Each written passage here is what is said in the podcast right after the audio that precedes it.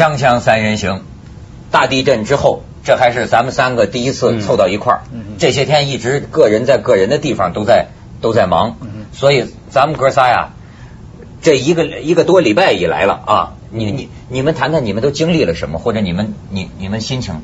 我我正好地震前两天从成都回香港，那么去成都了。哦，对，我去了成都一趟嘛。然后到了香港，听说这个地震，一开始那天还觉得没什么，你知道吧？就当天晚上收到消息，你你好像还还没意会到到这个事情有这么大那么严重。然后呃，但是到了再稍晚就发现原来核问题很严重了，然后赶快找我成都的朋友，也都失去联络，一个晚上打了好几回电话，然后就怎么找怎么就开始越来越忧心，然后看电视，哇，这事情闹大，我这几天是觉得一个最大的困惑是，就是为什么哭？现这个不行啊！现在电视新闻啊不能看。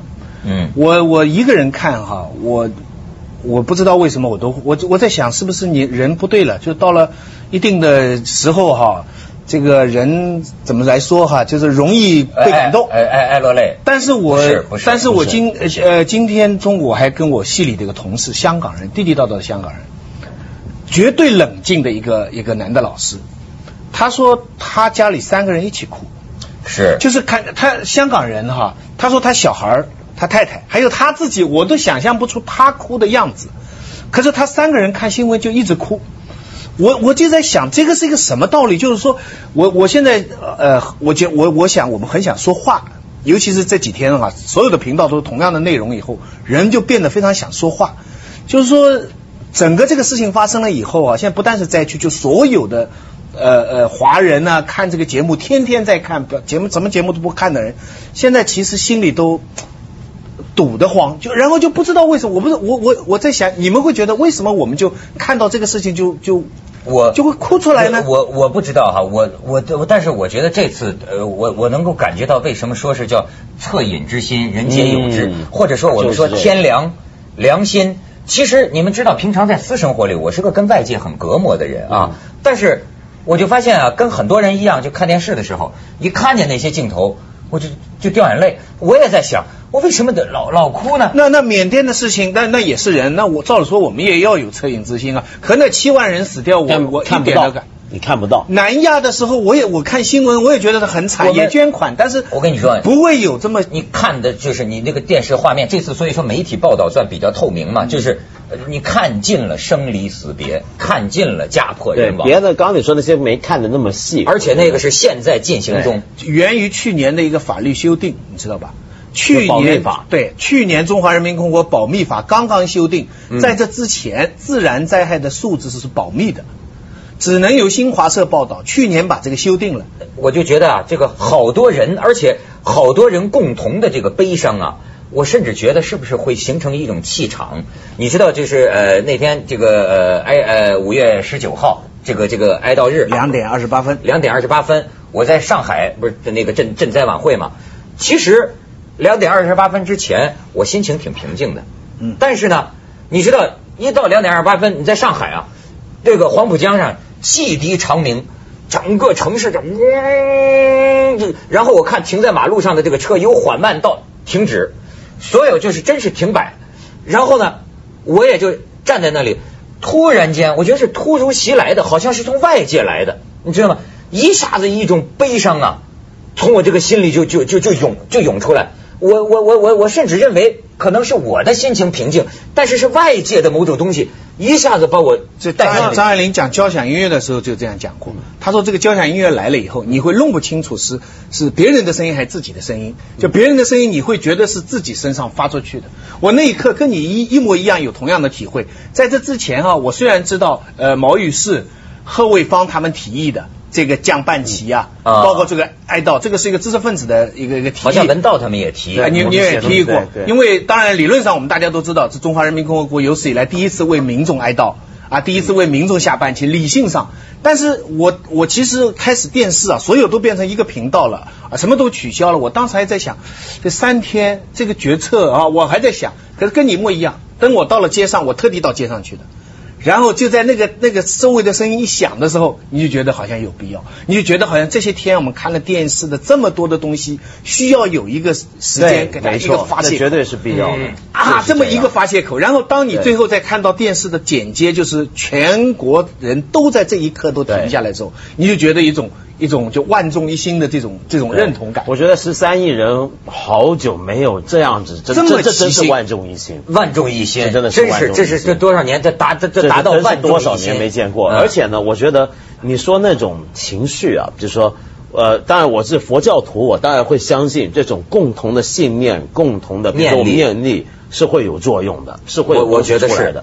但除了这个之外呢，我觉得在这回你刚刚说良心啊，呃，当然人皆有之的这种恻隐之心，比如说看到别人受伤，我们会难过；看到别人妻离子散，我们会伤心，会流泪。但是还有一点，我觉得很重要，就这回我们听到很多那种故事，特别是在学校里面，这回不是垮了很多学校嘛？嗯有很多老师去护着孩子牺牲了，对不对？这种故事啊，我特别想到一个什么事情，就是我不是第一次听见这种故事，我们过去都听过很多老师怎么样为了保护孩子被烧死了啊，被怎么样。香港那个八仙对对对那边就有就是一个老师救了学生，我跟。我以前跟很多当老师的人说过这个问题，我常问他们说，换的是你，当时你会怎么做？其实你你自己想象一下，你问一下自己，你是老师，你当时会不会也是这么做？我觉得我们绝大部分都是会这么做。我肯定不会先逃。对，这是为什么呢绝对而已的？就是我觉得人呢、就是这样。你想想看，那个老师他做这个动作的时候，那是刻不容法的一刻啊，对，就他根本没办法去想，那是本能，他没想过但。是人的本能是求生，所以社会责任内化到某一种本能，来克服你的求生。对他那一刻，他是克服了人最根更根本的求生本能。我要先护着我的孩子，嗯这就是老师。就我觉得老师这种角色，所以我常常觉得当老师的人，我是觉得他们很了不起。当老师的人是应该值得骄傲。就是当然这几个老师，我觉得他们太伟大了。但是我同时想告诉所有老师的就是，其实我们每一个做老师的人，在那一刻来临的时候，应该也都会这么做的。知道现在受不了这种新闻，听的受不了。就是说学校复课了。嗯，这个学校原来有多少多少人，一千多人，还说到哎，那然后现在跑去学校就只有很几百人了，然后这些学生坐在里面，就是数学老师没了，体育老师没了，啊，英文老师还在，这个就是同一个这个地方，我这这个真是听的受不受？刚才我看我们那个新闻，呃，那个凤凰记者在那采采访一个老师，他现在有的地方啊，那都是荒山里头，这所以说这个老师啊，得带着学生往外走。其实这个老师自己的亲人也也也失踪了，找不到了。但是这个老师说，我这儿这些这些学生，呃，这就是你放心，我一定把他带出去，有有我老师一口吃的，就有我学生一口吃的。他还跟我们记者讲，这是我的职业道德嘛，就是讲讲四川话，这是我职业道德嘛他讲起来。很自然，就是说我肯定要要要要把他带出去。这个多了呃，家长你要来领孩子，对吧？你在这儿给我登记，你给我给我给我给我给我签字，要不然这这帮孩子我一定我我得把他安全带出去。这个你们完全可以放心。所以你说，我就我就觉得，就曾几何时啊，很长一段时间，咱们这种这个悲观派的哈，对就觉得民族没有凝聚他觉得力中国人人心大坏吧？所以说人与人之间什么关系啊？但是我就觉得这次哈，真的是。哦不一样，完释放出友善，而且没有那么多的互相埋怨大家就都去救人呐，就就都是一你知道你知道什么道理吗？我这个活过的几十年，见过很多次中国人万众一心的时候，但是那个万众一心是一种是在革命的旗帜下，嗯，就是阶级斗争；第二种是在爱国的旗帜下，民族斗争；这一次呢是在人跟自然的斗争下，嗯是人文主义的精神，就人本主义。其实这个世界上的所有东西，精神层面的所有东西，就像那个无线电视台的这个红绿蓝，就世界上所有的颜色是有三个原色。其实我们所有的东西都是这三个东西。世界上所有的矛盾不是阶级矛盾，就是民族矛盾，还有就是人跟自然的矛盾。所以这个三个以前的万众一心都是在前面两个，前面两个都是有敌人的。我们的国歌里怎么唱？我们万众一心，冒着敌人的炮火，就是要有敌人的。对这一次的敌人是一个自然灾害，所以赢得了最大的普世价值的认同。但是呢这就是万众同哭的原因，你知道吗？但就是是人本的东西啊。但我不觉得是这样的，我觉得呃还，我觉得在大家有这种感情的时候，其实大家心里面不是特别意识到斗争。大家并没有想没有这个，因为啊斗争呢是一个，我觉得还是有一种好像觉得有一种对立的矛盾的东西在。我觉得这回不是那么对立矛盾，它是一个，比如说像过去，你有没有注意到有个字眼的变化？以前我们常讲抗震抗灾，抗震抗灾就是一个对抗，但这回大家强调的是救灾，有点不一样。这个字眼的转换，我觉得看到今天我们中国人在在这件事上体现出来的，还不是一种斗争的东西，而就是一种人之为人的一种爱跟和谐。对你比如说。呃，我我记得那时候刚刚地震两三天之后，我还跟一个朋友见面，我聊起来说，你看博洋死得早啊。我说如果博洋看到今天这个场面，你看他就知道，他就可以安心一点。这中国人不是丑陋的。你比如说，你看那天我我特别是刚刚出事儿的头两三天，我成都的朋友跟我说呢，他们一家人去了排三天排队捐血排不上。嗯那后来不是马上是全国血库都满了吗？但一开始那节路上几百万人睡街上，你想想看，嗯多有秩序啊！他们，那而且有些地方的人是灾民刚刚跑出来，自己获救了，然后呢又组织个队伍又回去回去救其他人，那多厉害啊！你看，我是觉得啊，这次就是像徐老师刚才说这个哭啊，他好多人呢就是感同身受，你知道吗？这个感同身受的力量不得了。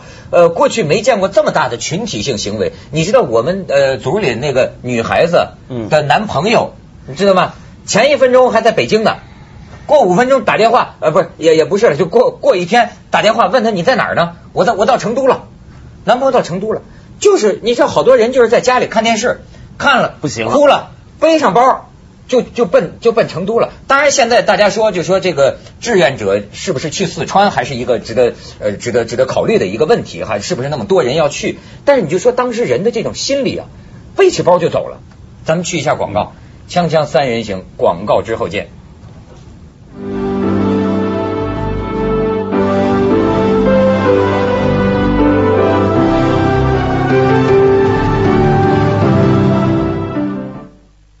这场浩劫啊，这将来历史上啊是一个很重要的一个一个事件，它永远改变了中国。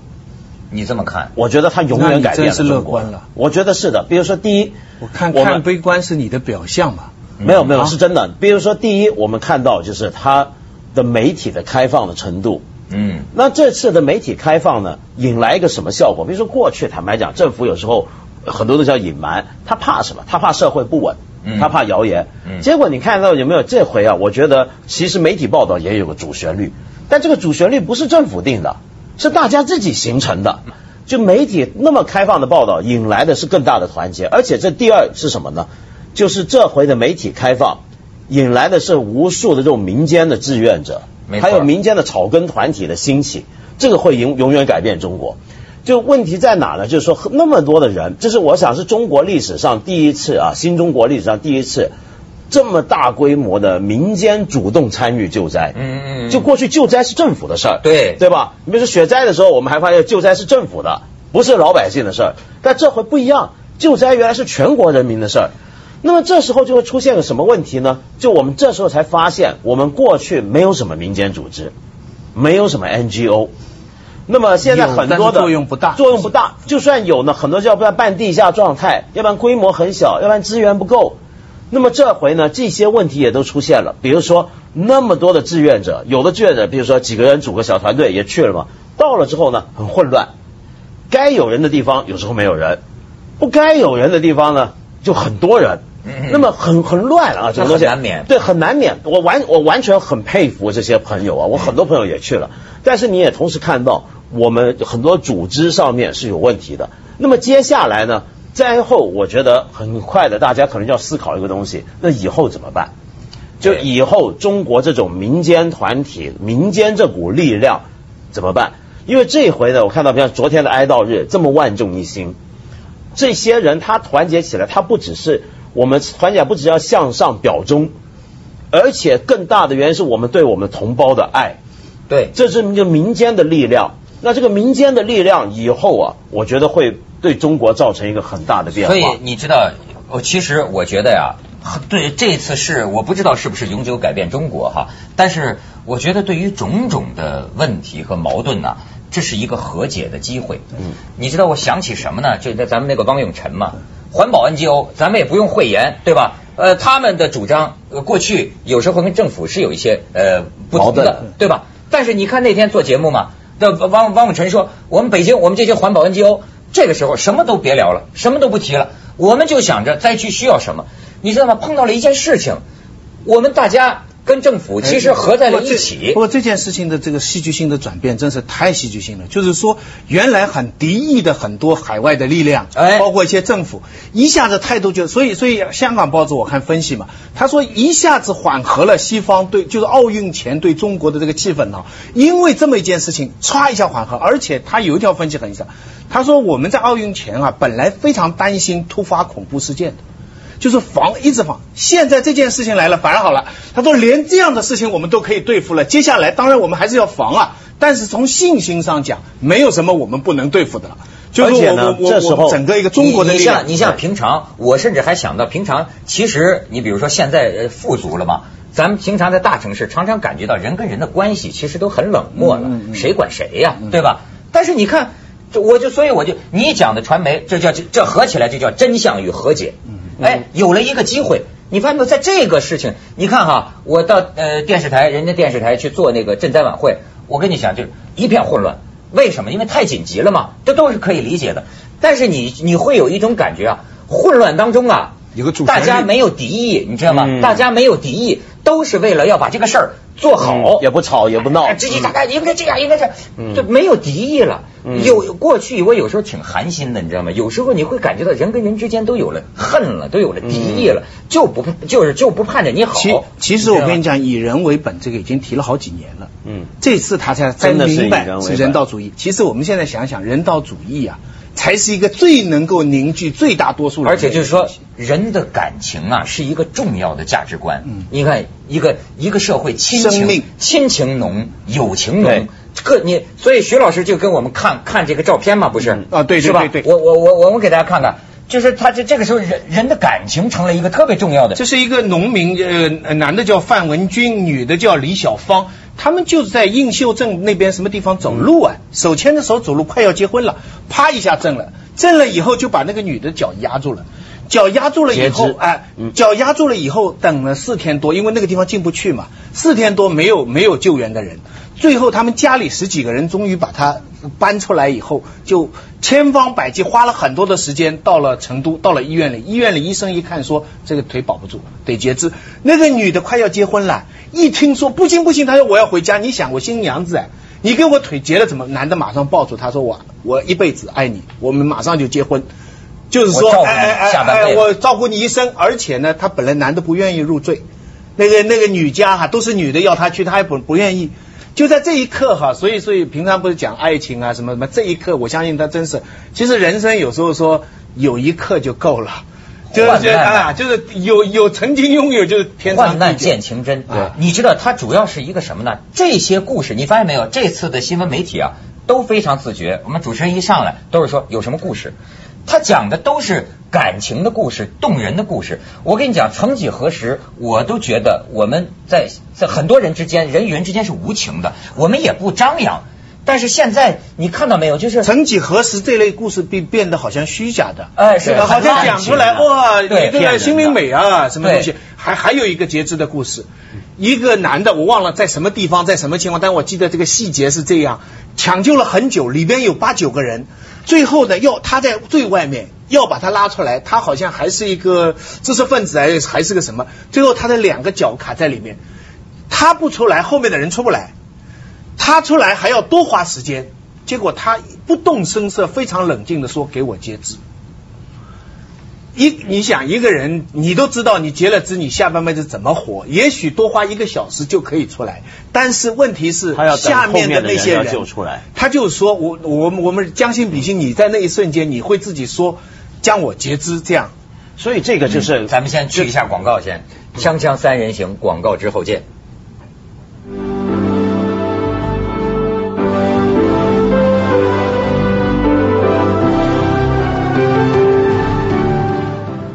这就是我刚才说的这种自己形成的主旋律，就是说，呃，他比你强行的宣传要他他有力的不需要宣传部给指示，大家多报点感人的故事怎么样？而是这时候啊，我发现了，比如说我们做媒体啊，就这些行的人啊，很本能的，你本来职业道德是要你发掘不同角度的故事，不同的事。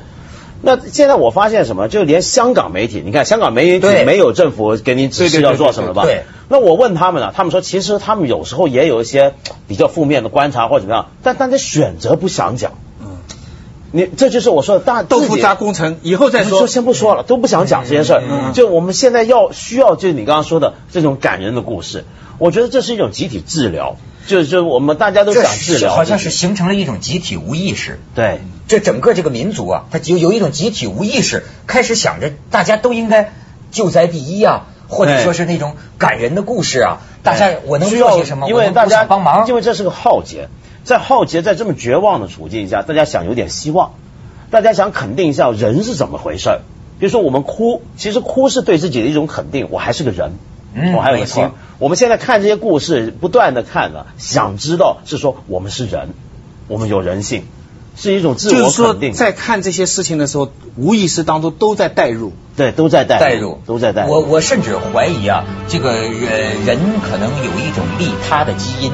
哦那是有的人的本能是有自社会的一面，是有的但是它作为群体动物啊，它的基因里也许有利他的因素。很多时候关键的时候牺牲自己的选择。我总觉得像刚才讲的那个节制的，我总觉得人还是利己，他还是会想后半辈子会怎么样。